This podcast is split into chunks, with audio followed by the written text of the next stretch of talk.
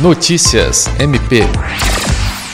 O Ministério Público do Estado do Acre realizou na última quinta-feira, dia 25, uma reunião para tratar da necessidade de descaracterização das peças de roupas doadas pela Receita Federal.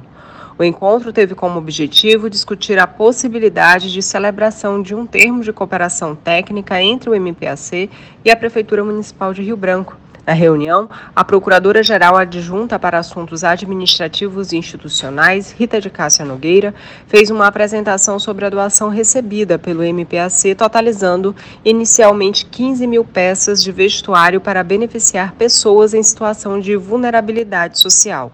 Recentemente, foram doadas 60 caixas, das quais 32 já estavam descaracterizadas e 28 aguardam um processo. Segundo a Procuradora de Justiça, o desafio consiste na descaracterização das peças, removendo marcas identificadoras, etiquetas e logotipos, atendendo a uma condição estipulada pela Receita Federal para a doação do volume apreendido, uma vez que são provenientes de falsificações de marcas conhecidas.